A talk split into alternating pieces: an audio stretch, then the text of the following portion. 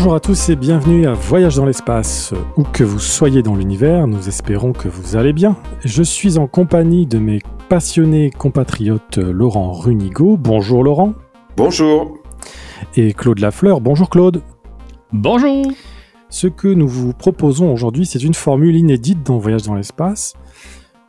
Lorsque l'on vous raconte une histoire, euh, que vous lisiez un roman, regardiez un film ou écoutiez un balado comme celui-ci, la temporalité des événements qui vous sont relatés se retrouve soit condensée, soit étirée, soit découpée ou mélangée.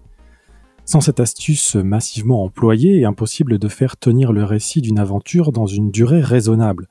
Mais ce faisant, il est alors nécessaire de faire des coupes franches dans le ruban temporel de l'histoire, de choisir quels détails conserver ou non et quelles émotions retranscrire.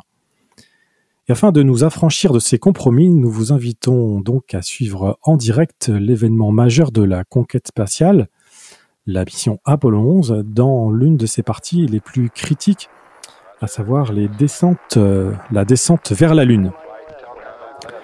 Nous sommes donc le dimanche 20 juillet 1969 il est 3h49 de l'après-midi sur la côte est de l'Amérique du Nord, 21h49 en Europe et une bonne partie du monde suit avec attention le déroulement de la mission qui, selon toute vraisemblance, va amener les premiers êtres humains jusque sur la surface de notre Lune. Claude, je crois savoir que depuis la mission Apollo 8, il y a six mois, tu scrutes de manière assidue la conquête spatiale. Alors, euh, première question, es-tu à ce moment précis euh, pendu à une retransmission euh, devant un poste de radio ou euh, de télévision Absolument. En fait, depuis 13 heures, euh, heure de Montréal, je suis devant mon petit écran de télé. Il faut dire une chose, c'est qu'on reçoit aucune image de la Lune. Tout ce qu'on a à l'écran, c'est deux experts qui nous expliquent tant bien de mal ce qui se passe avec, entre autres, des maquettes du module lunaire, mais on ne reçoit pas d'image, ce n'est que de l'audio, mais moi, je suis rivé à ma télé. Et Laurent, de ton côté, je crois que tu n'étais pas encore né à cette époque? Eh non, je n'étais pas né. Il a fallu attendre 6 ans. Est-ce que malgré tout, euh, tes, parents ou des, des, gens de ton entourage t'ont raconté euh, leur, euh, leur vécu de ce moment-là? Eh ben non, pas du tout. Et je suis même pas certain qu'ils aient suivi à ce moment-là. Moi, je me souviens que mon père voilà, m'avait raconté que ça avait été une longue nuit devant la, télévision à, à, faire comme ce que tu as dit, Claude, c'est-à-dire voir pas grand-chose et n'entendre pas grand-chose finalement. Donc, euh, est-ce que peut-on vraiment entendre ou voir à, l'époque euh, Est-ce qu'on a des conversations radio, par exemple, entre les astronautes et la Terre, on entend effectivement les conversations, mais, mais euh, d'une part, le son est de mauvaise qualité, de très mauvaise qualité. Deuxièmement, ben, c'est du jargon d'astronaute. Donc, c'est-à-dire qu'on ne sait pas vraiment ce qui se passe. Eux, ils décrivent pas, ils donnent des chiffres, ils donnent des indications à quelle hauteur ils sont, à quelle vitesse ils vont. Donc, on a de l'audio. C'est vraiment les, deux animateurs, quand j'y repense aujourd'hui, qui, eux, devaient essayer de comprendre de quoi ils parlaient. C'est sûr qu'ils avaient été préparés, mais s'il y avait quelque chose qui survenait de façon inopinée, euh, bonne chance pour comprendre ce qui se passe exactement, parce qu'on n'a que de l'audio, on n'a pas d'image.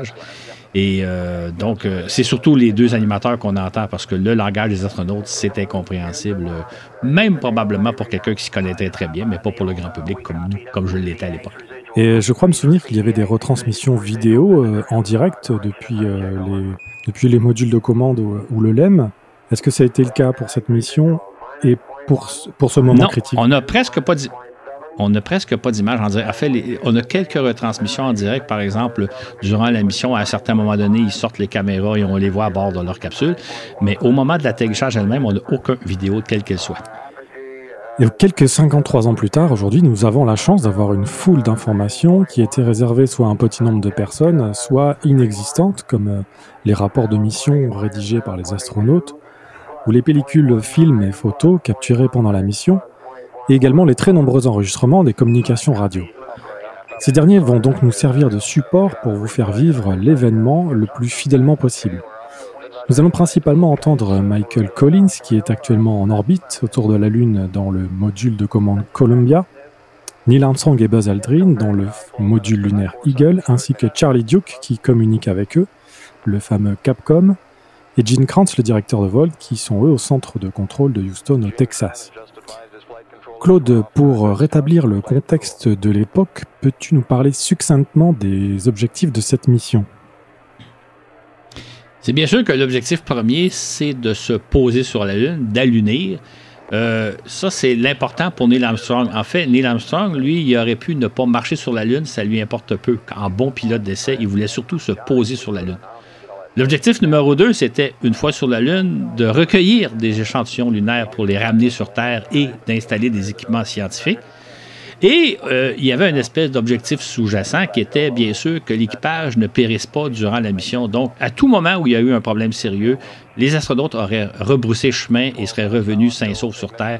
Euh, c'était quand même l'objectif, au moins de ne pas perdre l'équipage et, si possible, d'allunir et de ramener de nous rapporter des échantillons lunaires. Et donc, qu'est-ce qu'on a pu apprendre avec les précédentes missions? Quels ont été les enseignements utiles pour euh, Apollo 11 il faut savoir qu'au au début du programme Apollo, tout était à apprendre concernant la navigation dans l'espace lointain, au-delà de l'orbite terrestre, euh, apprendre à naviguer autour de la Lune et éventuellement à descendre et à se poser sur la Lune. Donc, il y a eu euh, cinq ou six missions préalablement pour tester à fond le matériel et pour développer le, savoir-faire nécessaire pour se rendre jusque sur la Lune. Donc, il y a eu les missions Apollo 7, 8, 9, 10 de préparation au fameux atterrissage lunaire d'Apollo 11. est-ce que tous les objectifs euh, qui étaient utiles pour Apollo 11 sur les missions précédentes ont été remplis ou bien est-ce que euh, Apollo 11 va défricher encore des connaissances? En fait, euh, les, cinq missions précédentes s'étaient parfaitement déroulées. Ça, c'était une grande surprise parce qu'on s'attendait à ce qu'il y ait des problèmes. Tout s'était parfaitement déroulé. Et lors de la mission euh, Apollo 10, juste avant, qui était une répétition générale d'Apollo 11, les astronautes se sont rendus jusqu'à 10 km de la surface de la Lune. Donc, jusque-là, tout le territoire avait été défriché. Les 10 derniers kilomètres, c'était le terrain à explorer par Apollo 11 et évidemment la toute dernière manœuvre qui était de se poser sur la Lune. Donc, on avait, entre autres, avec Apollo 10, répété toutes les étapes d'Apollo 11, excepté les, les 10 derniers kilomètres. nous avons pu entendre le Capcom s'adresser à Mike Collins pour relayer un message au module lunaire qui apparemment a du mal à maintenir une communication stable avec le centre de contrôle. Un problème parmi d'autres plus ou moins plus ou moins important durant cette mission. Laurent, sait-on d'où vient le problème à ce moment-là? Eh bien non, Florent. L'ordinateur du module lunaire surveille le signal qu'il reçoit par l'antenne à gain élevé et corrige normalement sa position pour maintenir la force du signal au maximum. Mais là, sans qu'on le sache, le programme en charge du maintien de la visée comporte des informations erronées sur la géométrie du vaisseau, ce qui entraîne bien sûr ces problèmes. Et Laurent, on peut entendre euh, à plusieurs reprises le directeur de vol aussi parler de go, no go. De quoi s'agit-il au juste? Eh bien, il s'agit en fait d'une procédure employée par le centre de contrôle de Houston pour autoriser la poursuite ou non de la mission. Les responsables du guidage, des communications ou encore de la santé des astronautes donnent leur go ou no go à tour de rôle. Charge ensuite au directeur de vol de prendre la décision pour la poursuite de la mission. Cette procédure est employée à chaque étape importante, comme une mise à feu d'un propulseur, un désarrimage, l'approche de la surface lunaire. Essayons maintenant de faire un point d'ensemble de la mission. Euh, Michael Collins est donc sur une orbite circulaire de 60 000 nautiques, soit environ 111 km, euh, tout seul dans le module de commande. Et quelques deux heures plus tôt, Neil Armstrong et Buzz Aldrin l'ont laissé euh, plaçant leur LEM Eagle sur une orbite se rapprochant de la surface à environ 9 km. Et c'est à partir du point le plus bas de cette orbite qu'il est prévu qu'ils allument le moteur principal pour débuter la descente propulsée, qui est censée durer jusqu'au toucher final. Descente propulsée qui doit commencer donc dans quelques minutes seulement. Claude, est-ce à partir de ce moment que l'on repousse donc les limites de la mission Apollo 10 Absolument. En fait, euh, en fait, avec Apollo 10, on avait entamé la descente propulsée. On s'était rendu jusqu'à environ une dizaine de kilomètres de la surface de la Lune avant de rebousser chemin. Donc, le, les débuts de la descente avaient déjà été simulés, mais à partir de 10 km, là, on était en terrain connu. Et là, tout était à, faire, c'est-à-dire qu'on avait évidemment euh, simulé l'opération, mais là, on était en temps réel, dans les vraies conditions. Euh, les 10 derniers euh, kilomètres étaient une opération inconnue. Claude, est-ce que la presse de l'époque, toi qui aimes bien euh, fouiller dans la presse, euh, Est-ce qu'elle est plutôt optimiste en ce qui concerne l'issue de la mission, ou bien si elle ne s'attend pas forcément à une catastrophe, est-ce qu'on imagine que le premier alunissage n'est pas pour cette fois-ci, mais pour les missions futures?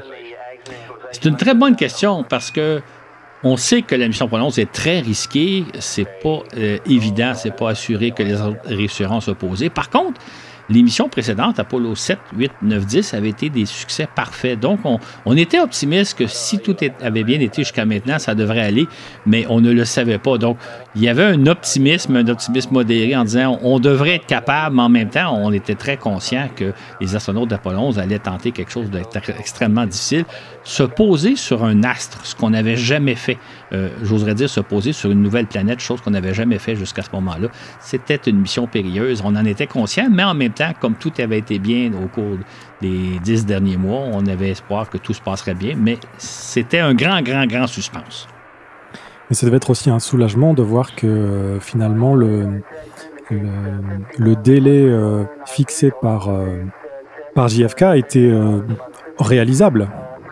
Absolument. En fait, euh, John F. Kennedy avait dit se poser sur la Lune avant la fin de la décennie. On était au mois de juillet, il restait encore quelques mois. Il faut savoir aussi que la NASA avait déjà prévu la mission Apollo 12, qui était prévue pour le mois de novembre.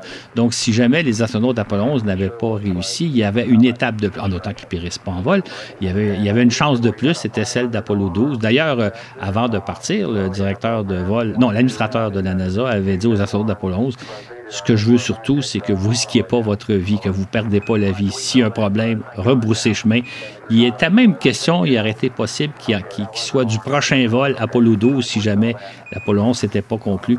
L'important, c'était de tenter d'atterrir, mais de ne pas risquer la vie. Donc, euh, il y avait une autre, une autre possibilité si jamais Apollo 11 n'avait pas fonctionné. Il y aurait eu Apollo 12. Et on peut, euh, on peut entendre que le centre de contrôle a toujours des difficultés à parler aux LEM, aux équipages. L'autorisation est donnée par Gene Kranz aux astronautes de se préparer à la descente propulsée qui doit intervenir dans 5 minutes. Donc malgré, euh, malgré le problème de communication, la mission se poursuit. Et Claude, on entend beaucoup de parasites dans les communications. Et on entend aussi le personnel euh, passer beaucoup de temps à essayer d'améliorer les, les, choses. Est-ce que ces problèmes avaient été anticipés euh, et sont gérés ou bien est-ce que ça peut éventuellement causer l'abandon de la mission? On est pas assez proche d'abandonner la mission parce qu'effectivement, à certains moments, la communication est très, très mauvaise. L'antenne du module lunaire n'est pas orientée correctement vers la Terre. Et évidemment, il était vital d'être en communication avec les astronautes. Donc, si les problèmes s'étaient poursuivis ou surtout si s'ils avaient empiré, euh, ça aurait compromis effectivement l'annulissage. Il fallait être en bonne communication avec les astronautes. C'était vital, essentiel. Est-ce que ça fait partie aussi euh, du problème que le, réseau de communication à l'époque euh, n'est pas aussi développé que maintenant euh, Est-ce qu'on pouvait relayer les informations à partir d'un autre satellite, par exemple? Non, non, non, on n'avait pas l'équipement nécessaire. Ça, ce qui était un peu embêtant, c'est qu'il n'y avait pas eu ce problème-là lors d'Apollo 10. On ne l'avait pas vu venir. Et là, il surgit à la dernière minute. évidemment, on n'a pas les équipements un peu comme tu laisses sous-entendre, aujourd'hui, ça serait tout autre chose. On a des systèmes nettement plus puissants, mais à l'époque, c'était la limite. Et si on n'avait pas pu maintenir le contact direct, on aurait annulé la mission. Problème qui ne s'était pas présenté lors d'Apollo 10, malheureusement, parce que sinon, on en aurait tenu compte. Nous entrons maintenant dans une phase critique. On peut imaginer que la tension est en train de monter, voire euh, est à son comble au centre de contrôle ou dans la tête des astronautes. Donc, euh, dans, dans le vaisseau, qu'en est-il, Laurent? Oh oui, on peut l'imaginer, Florent. Mais cependant, dans le LEM, le professionnalisme est roi. On peut entendre Buzz réciter machinalement les checklists et assister Neil Armstrong de manière parfaitement détendue. On dira plus tard de ces deux-là qu'on a l'impression qu'ils sont juste en train de garer leur voiture familiale. Claude, comment va se passer cette descente? Peux-tu nous parler des particularités de cette phase de la mission? C'est une opération euh, très délicate et chronométrée littéralement à la seconde près. Ce qu'il faut savoir, c'est que les astronautes à bord du module lunaire sont en orbite autour de la Lune. Ils vont suivre une trajectoire descendante, une orbite descendante, euh, pour arriver à un certain point précis. En fait, imaginez, ils sont, ils partent d'un point, disons A, situé derrière la Lune à à peu près une centaine de kilomètres d'altitude. Et là, ils vont descendre tranquillement et le but, c'est d'arriver à un point zéro au sol dans une zone très précise de la mer de, de la tranquillité. Ce qui fait que l'opération de descente consiste essentiellement à perdre graduellement de la vitesse, graduellement de l'altitude, à un point précis de la Lune. Donc, tout au long de la descente, ils vont savoir où on se trouve, à quelle altitude on est et à quelle vitesse. La descente, c'est littéralement la gestion de l'altitude et de la vitesse à laquelle on va, et non pas comme un avion qui se pose où il y a beaucoup de liberté, le, pilote peut constamment. Eux, ils suivent une, une, orbite descendante qui doit les amener à un point très très précis de la Lune. Donc, si à un certain moment donné, ils, vont un peu trop vite par rapport à ce qui était prévu, ou s'ils sont encore un peu trop hauts, ou l'inverse, ils n'atterront pas au même point. Donc, on part d'un point A et on sera à un point B de façon très très très très précise, étape par étape. J'imagine que le, site d'atterrissage donc a été choisi aussi de manière très précise. Donc, si comme tu le dis, ils sont un petit peu en avance ou un petit peu en retard, ils vont euh, rater ce site et ce serait aussi l'abandon de la mission. Pas nécessairement, c'est-à-dire que on avait choisi le site optimal, qui était une région très plate où il n'y a pas de roche, où il n'y a pas d'accident. On a essayé de trouver la région la plus, euh, la plus euh, plane possible euh, sur la Lune et c'est pas évident parce qu'il y a des cratères partout, il y a des montagnes, il y a des crevasses. Donc, s'ils avaient dépassé un peu le site ou s'ils étaient arrivés un peu avant le site, ils auraient peut-être trouvé un endroit précis, mais évidemment, ils ne pouvaient pas se poser à 2 ou 300 km du point prévu. Là, il fallait qu'ils soient dans la bonne région, qui était la région optimale. Euh, donc, euh, ils avaient une certaine marge de manœuvre, mais on parle en termes de kilomètres et non pas en termes de, centaines de C'est un petit peu comme viser un aéroport et il faut vous atteigniez l'aéroport. Vous avez une certaine marge de manœuvre, mais pas si grande que ça. Neil et Buzz vont initier leur freinage vers la Lune dans, quelques secondes maintenant. Ça se présente plutôt bien pour le moment. Laurent, est-ce que tu peux nous décrire ce que voient les astronautes par leur U-boat triangulaire? Eh bien, actuellement, leur vaisseau est orienté vers la surface de la Lune, qu'ils voient défiler relativement vite, puisqu'il file à environ 1700 mètres par seconde, pour le moment. Neil est en place euh, côté gauche et Buzz en place sur le poste droit. Et chaque fois qu'ils en ont l'occasion, ils en profitent pour repérer les cratères qui vont les renseigner sur leur timing. Ils se rendent compte euh, qu'ils ont d'ailleurs deux ou trois secondes d'avance sur le plan de vol prévu, ce qui les fera atterrir loin des kilomètres à l'ouest du point d'impact envisagé initialement. Et euh, il y a quelques instants, Buzz a mis en route une caméra 16 mm qui est pointée à travers son hublot et qui va filmer tout le reste de la descente jusqu'au toucher historique. Donc en plus des nombreuses tâches à réaliser, il faut aussi s'occuper des images, j'imagine. L'allumage du moteur de descente euh, a eu lieu comme prévu, d'abord à son minimum 10%, ce qui permet à l'ordinateur de bord de pouvoir ajuster le guidage dans un premier temps puis va passer dans quelques secondes à pleine puissance, le moteur délivrant ses 4,7 tonnes de poussée. Essayons de nous mettre à la place des astronautes euh, sur, leur ressenti. Euh, Laurent, est-ce que l'accélération qu'ils subissent euh, les incommode ou peut même les perturber A priori non, puisqu'à ce point-là de la mission, le LEM a encore une masse d'une quinzaine de tonnes, ce qui donne une accélération comparable à celle que l'on subirait à la surface de la planète Mars, soit à peu près un tiers de G. Ils ont ressenti de bien plus fortes accélérations par le décollage depuis la Terre quand le premier étage de la Saturne V leur a fait dépasser les 3G. Là, ils ressentent plus ou moins la même chose que dans un ascenseur, mais un ascenseur pour la Lune. Et Claude, que fait Michael Collins à ce moment-là? Est-ce qu'il peut aider ses collègues d'une manière ou d'une autre? Est-ce qu'il ne peut qu'écouter le déroulement de la mission euh, en spectateur? Et d'ailleurs, Qu'a-t-il comme information à propos de la descente de l'île et Buzz? Mike Collin est en orbite autour de la Lune à plus haute altitude dans le, vaisseau de commande de Columbia. Euh, lui, il est déjà dépassé le site. Il est beaucoup plus à l'ouest du site et il s'en va derrière la surface de la Lune, derrière la face cachée de la Lune. Donc, euh, lui ne participe pas à l'opération en tant que telle, c'est-à-dire qu'il peut entendre une partie des communications radio, mais très vite, il va se retrouver derrière la, Lune lorsque les astronautes vont se poser sur la plaine de la tranquillité. Donc, il n'y a pas de rôle à jouer. Il va même être un des rares, à quelque sorte, à manquer les dernières minutes de l'atterrissage parce que lui, il va être derrière la Lune. Il n'y a pas de fonction à remplir à ce moment-là. Cela fait 2 minutes et 20 secondes depuis le début de l'allumage. La situation est sous contrôle. Il semble que les problèmes de communication ont été résolus. Le LEM se trouve à environ 14 km de la surface. Claude, nous sommes euh, à ce moment-là à l'apogée de la course à l'espace entre les deux grands blocs, l'Union soviétique et les États-Unis.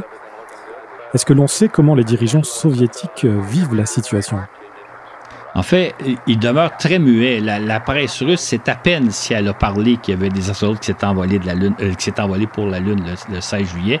La, Pravda, le journal officiel euh, soviétique, ne couvre à peu près pas l'émission et les dirigeants non n'en parlent pas. Euh, contrairement un peu partout à travers le monde, tout le monde souhaite bonne chance aux astronautes. Dans le cas des soviétiques, on demeure très muet. Et il me semble aussi me souvenir que les soviétiques avaient une mission Luna qui était concomitante à celle d'Apollo 11. Est-ce que cette mission a pu perturber euh, Apollo 11 comme on l'a raconté dans des balados précédents, effectivement, ils avaient lancé une sonde 15 juste avant la mission Apollo 11. Ça nous inquiétait parce que, fidèles à leurs habitudes, les Soviétiques ne disent jamais ce qu'ils vont faire. Donc, on se demandait si la mission n'entraverait pas la, mission Apollo 11. Euh, évidemment, ce ne fut pas le cas. On se demandait à quoi servirait Luna 15. On, on l'apprendra plus tard. Elle devait théoriquement se poser sur la Lune récupérer quelques grammes d'échantillons lunaires et les rapporter sur Terre avant les astronautes d'Apollo 11. Malheureusement ou heureusement, le, véhicule s'est écrasé sur la Lune. On n'en a plus jamais entendu parler, mais ça inquiétait effectivement un peu les dirigeants de la NASA, bien que les responsables russes avaient dit ne vous inquiétez pas, ça n'interférera pas avec la mission Apollo 11.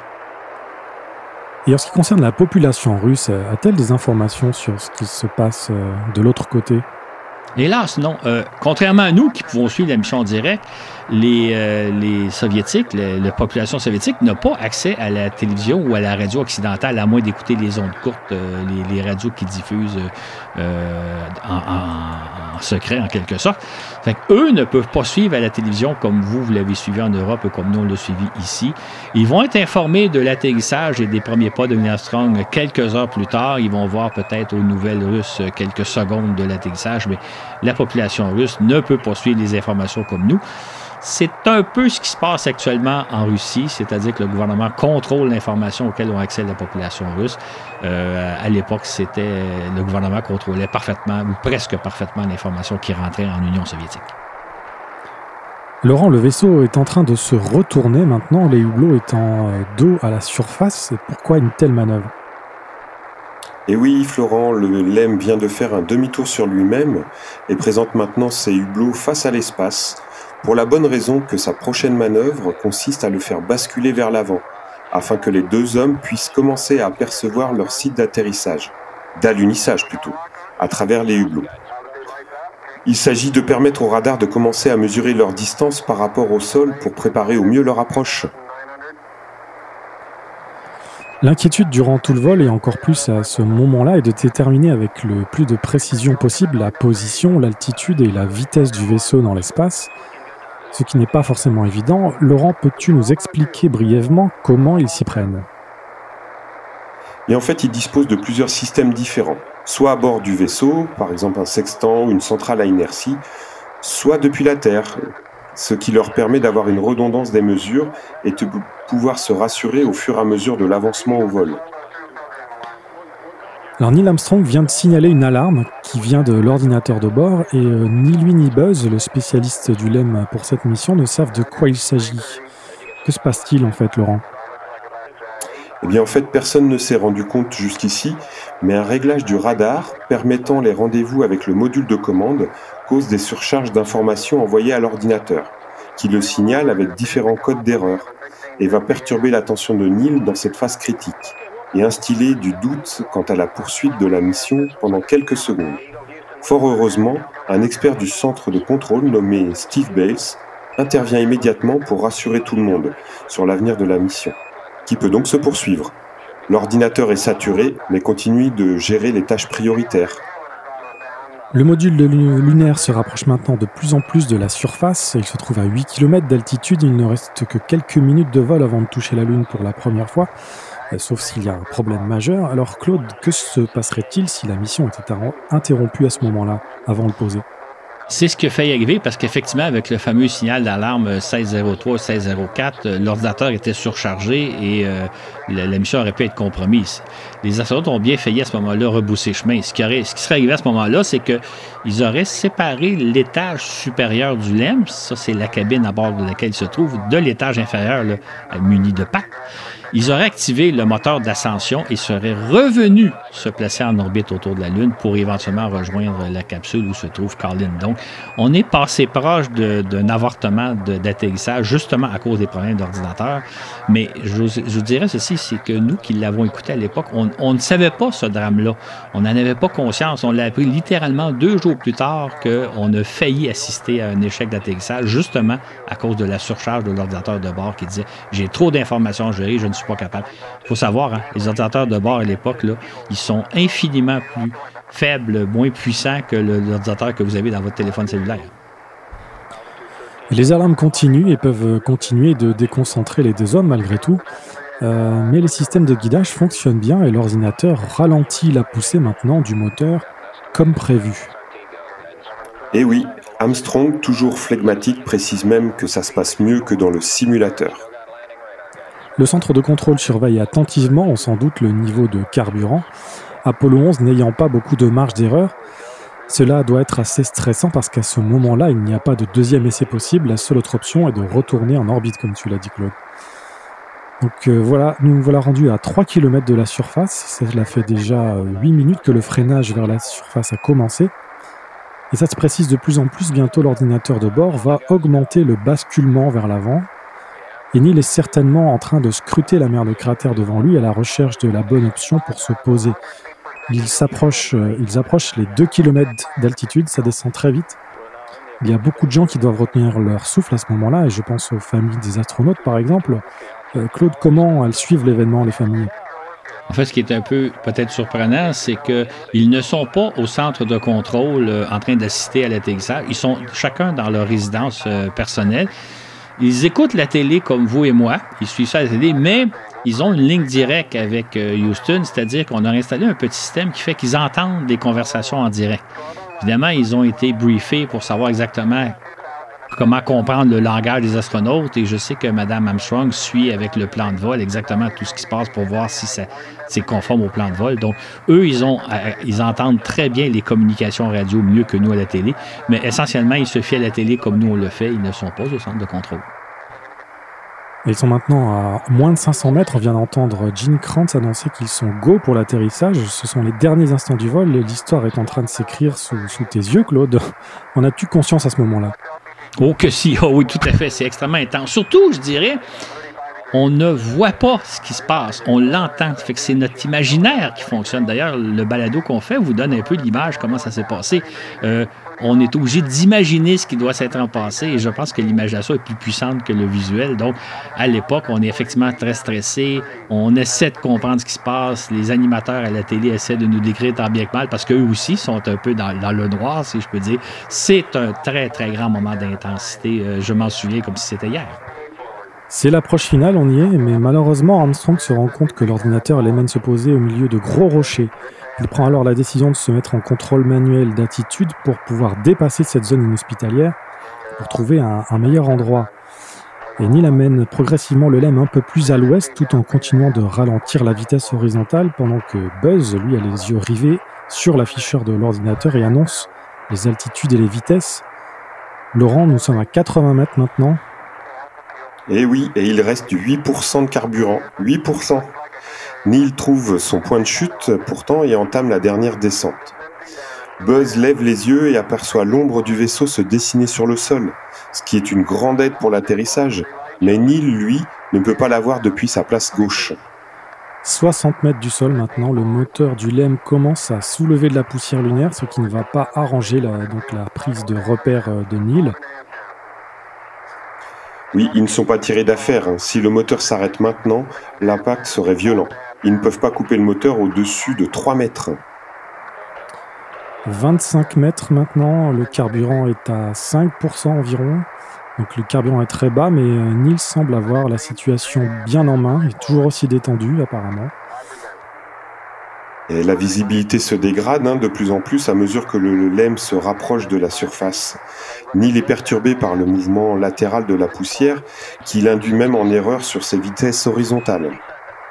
Il reste 60 secondes, pardon, 30 secondes de carburant. Ils sont euh, à peu près à une dizaine de mètres.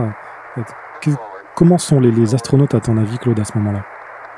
Ben, c'est sûr que pour eux autres, c'est les derniers instants, surtout qu'effectivement, ils ont un problème de visibilité parce que, comme euh, on vient de le souligner, le moteur soulève beaucoup de poussière, donc ils ne voient pas le sol.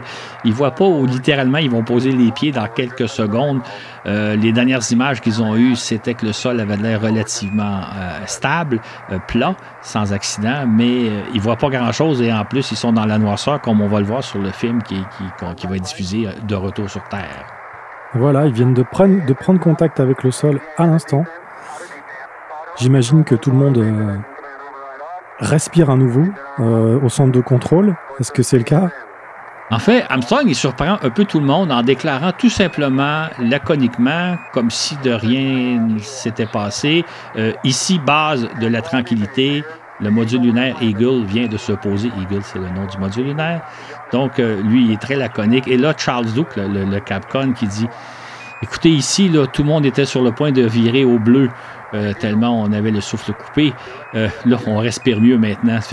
Pour Armstrong, c'est comme si tout s'était passé normalement, alors que sur Terre, on avait vécu un stress considérable.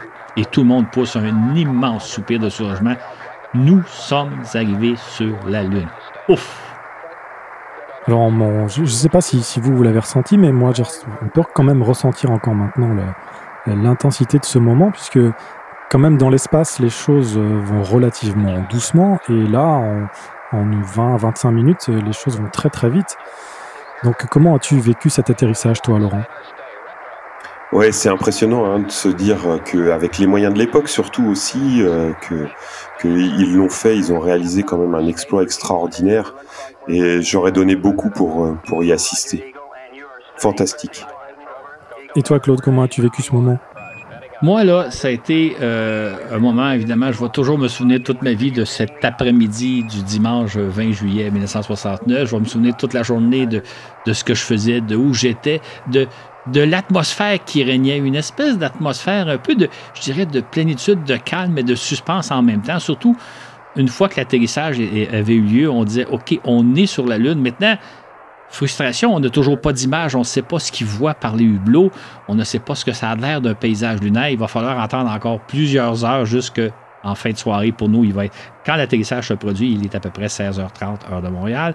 Les astronautes vont marcher sur la Lune vers 23h. Euh, Donc, il va falloir attendre plusieurs heures avant d'avoir des premières images. Et comme vous le savez tous, des premières images de, mauvaise qualité, de qualité très, très pauvre, surtout par rapport à ce qu'on va voir la prochaine fois qu'on va retourner sur la Lune.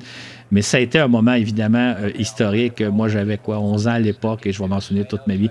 Je m'en souviens aujourd'hui comme si c'était hier est-ce que justement, malgré la, mauvaise qualité des images, est-ce que le moment où Armstrong euh, fait ses premiers pas et, le moment de l'atterrissage, lequel des deux a été le plus intense pour toi?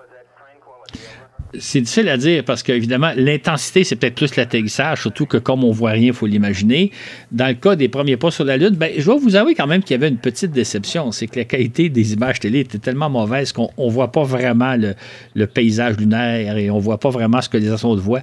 Euh, c'est à peu près deux semaines, deux, ou trois semaines après le retour, deux semaines après le retour des, sur Terre des astronautes, que là, on a vu les fameuses photos.